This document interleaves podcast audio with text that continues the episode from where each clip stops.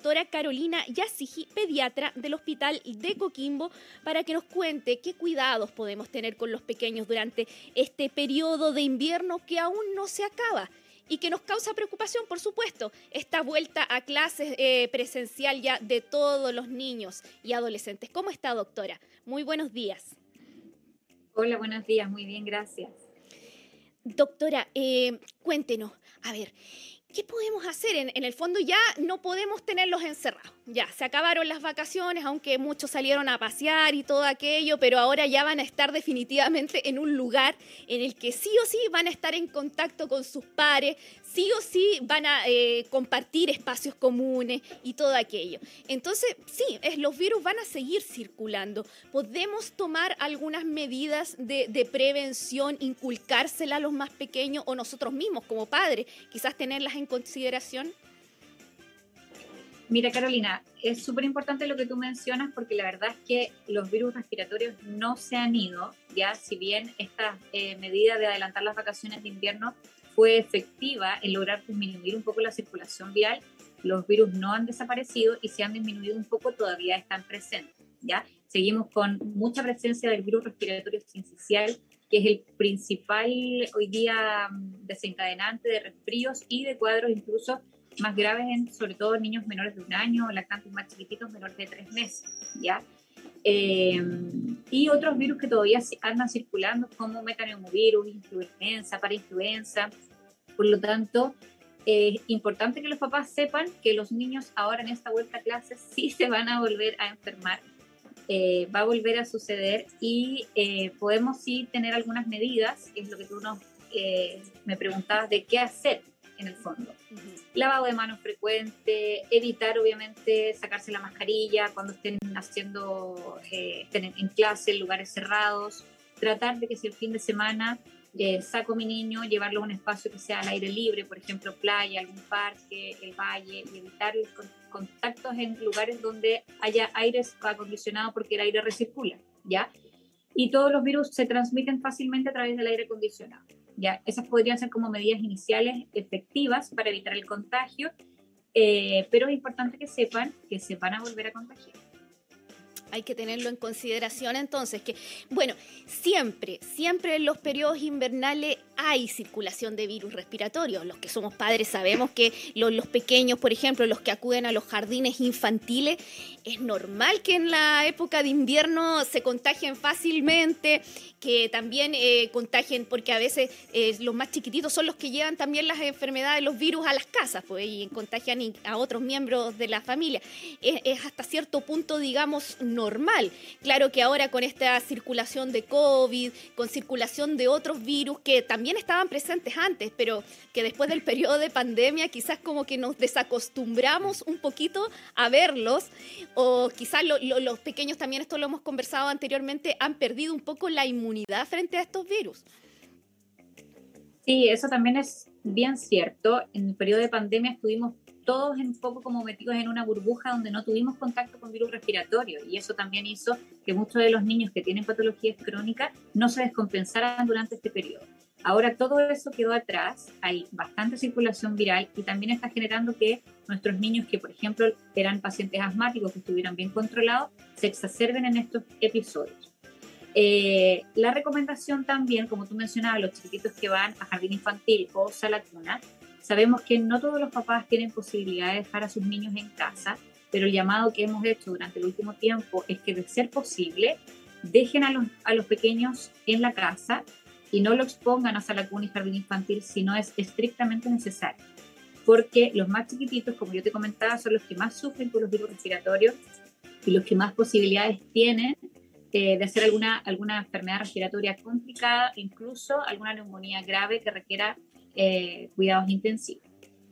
Otra cosa importante son aquellos chiquititos, por ejemplo, 3, 4 años que van al jardín infantil y tienen un hermanito recién nacido o que tenga menos de 3, 6 meses de vida. También en esos casos es importante evitar el contacto y el contagio y tratar de que ese niño que es un poquito más grande no asista a, a jardín infantil o sala cuna pero también sabemos que no es una realidad para todos los papás, que no todos tienen una red de apoyo, que no todos cuentan con a lo mejor eh, cuidados en la casa, alguna abuelita, algún abuelito que los pueda cuidar o algún cuidador externo. Por lo tanto, el llamado es que cada vez que sea, que sea posible, no exponer a los niños en esta e-, época de, virus respiratorio eh, tan masivo. Mm. Doctora, justamente es que acaba de mencionar algo que me han eh, preguntado bastante. Conozco casos de, mm, padres que están esperando el momento, eh, el mejor momento, digamos, para llevar a su hijo al jardín. Eh, no se han atrevido a llevarlo, han tenido la posibilidad de tenerlo en casa y no se han atrevido todavía a llevarlo a un jardín infantil por lo mismo, porque para no exponerlo a que, a que se contagie y todo aquello. Pero eh, bueno, tuvimos los periodos de cuarentena, ahora sigue la circulación de virus, cuándo es el momento, porque hay niños que de verdad ahí están, hay que poner en la balanza a veces las cosas, hay niños que necesitan también eh, una estimulación, digamos, en el sentido de interacción social y todo eso. Claro, pero ¿cuándo sería, por ejemplo, el momento, en qué época del año para que comenzaran a ir a un jardín?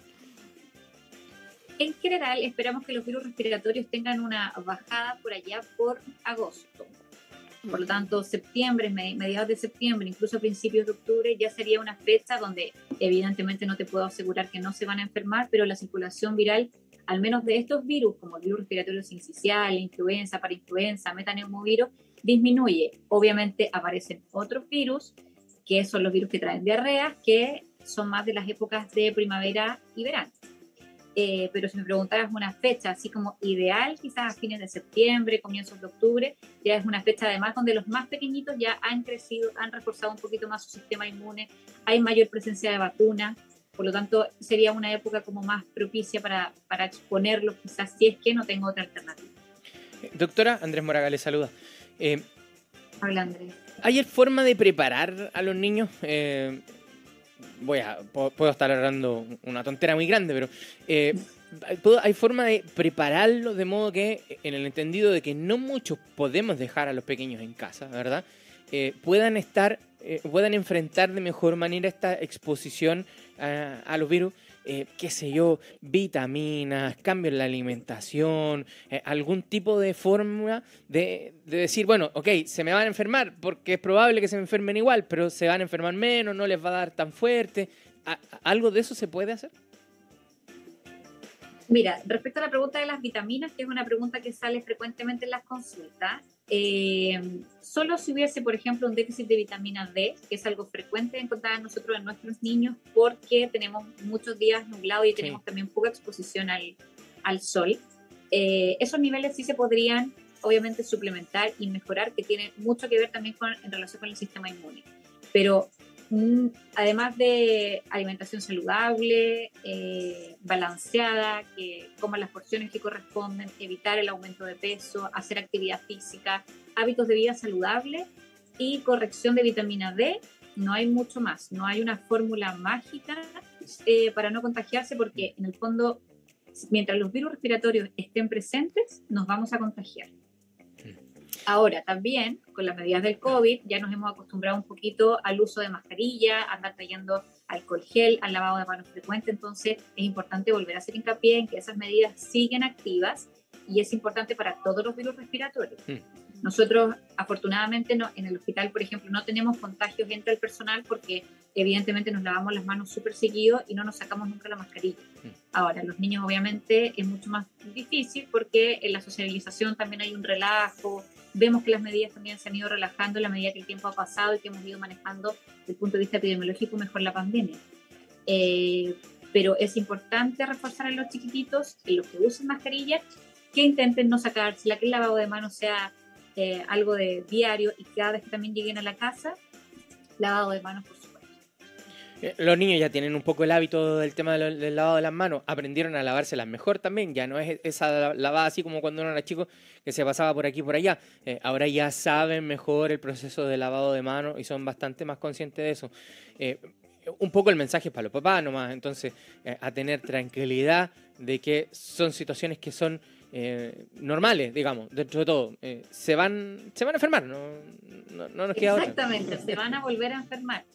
¿Ya? Em, Me gustaría también hacer, aprovechar de hacer hincapié, eh, sobre todo en los más chiquititos, en cuando consultar a un servicio de urgencia cuando mi hijo pequeñito se resfría, a lo mejor el menor de tres meses, el menor de seis meses, que son los niños que más nos preocupan. De repente se nos llena mucho la urgencia de pacientes que están con todos, con un poco de, eh, con moquitos, con un poquito de dolor de garganta, pero sobre todo en el menor de tres meses que los papás estén atentos a signos de dificultad respiratoria, que se le hundan las costillas al respirar, que la respiración sea muy rápida, que tenga un silbido en el pecho, que esa bobita no esté alimentándose bien, que esté rechazando las tomas, que esté inapetente, que esté muy pálido, que el niño no se vea bien o que tenga fiebre, sobre todo fiebre por más de 48 horas, que persiste, son motivos para, para sí recurrir a un servicio de urgencia. Eh, doctora, ahí hay un elemento también, eh, y es bueno recordarlo eh, para quienes están escuchando, y es cómo acceder a los servicios de urgencia. hay que ir progresivamente el tema de los servicios de urgencia. Si parece no ser tan complejo, acudir a los SAPUS primero, acudir a los SARS, para no tampoco colapsar las urgencias de los hospitales en este caso, que debe ser como el último recurso. Exactamente por ejemplo, los casos que te digo yo de bebés pequeños, menores de tres meses o menor de seis meses, bueno, siempre que un niño tenga signos de dificultad respiratoria, la indicación es acudir a la urgencia de un hospital, eh, porque probablemente ese niño va a requerir hospitalización. Pero en casos, por ejemplo, de que tenga a mi niño a lo mejor con fiebre, con un poquito de dolor de cabeza y tos, que no requiere algún manejo por personal especializado en el hospital, ese niño debe recurrir a un servicio de urgencia como un SAPU o el SAR que tú bien me mencionas. Perfecto, hay consideraciones eh, que debemos tomar todos los que somos padres y que todavía tenemos hijos en edad escolar eh, para entender un poquito, o sea, saber si es verdad, los niños se van a volver a enfermar, eso ha pasado siempre. Mm siempre. Pero ahora conocemos algunas medidas más producto de lo que hemos vivido con el COVID, que quizás también nos puedan ayudar a eh, evitar de alguna manera, aunque sea en un mínimo grado, estos eh, contagios. Doctora, una última consulta que quería eh, hacerle es sobre el tema, mire, de la ropa. es que me he fijado, y así lo, lo hemos visto muchas veces, que hay padres que sobreabrigan a los niños. Esto es para mandarlos al colegio porque en las mañanas eh, hace mucho frío. Entonces le ponen así, pero van súper, súper, súper abrigados al colegio y resulta que llegan los niños al colegio y se sacan todo. y se sacan todo así. Si pudieran sacarse los zapatos en el colegio se los sacarían, pero... Claro, entonces, ¿es recomendable eh, abrigar a los niños a ese nivel? ¿Cuál es, cuál es la, como el punto de equilibrio, digamos, para también porque los cambios de temperatura también provocan muchas veces que se resfríen? Ya, ahí hay algo súper importante que aclarar, y es que, claro, el niño debe ir abrigado y debe sentirse cómodo, ¿ya? Eh, este caso que uno dice que el niño a veces anda más abrigado que hijo único. En el fondo, el niño tiene que andar cómodo y no, obviamente, no estar sudando ni que ande con mucha ropita. Eh, el punto que tú mencionas de que se sacan la ropa los niños y todos en general no nos enfermamos porque nos dé frío o porque salimos a un lugar que esté húmedo o por los cambios de temperatura. Nos enfermamos porque estamos en contacto con virus respiratorios que nos contagiamos y nos producen síntomas, ¿ya?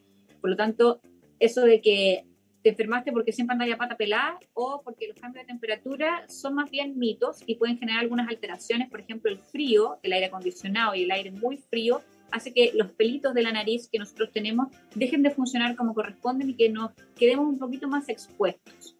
Pero si no hay virus respiratorio, aunque yo ande en short y polera en invierno, no me voy a enfermar. ¿Ya? Por lo tanto, eso es algo súper importante.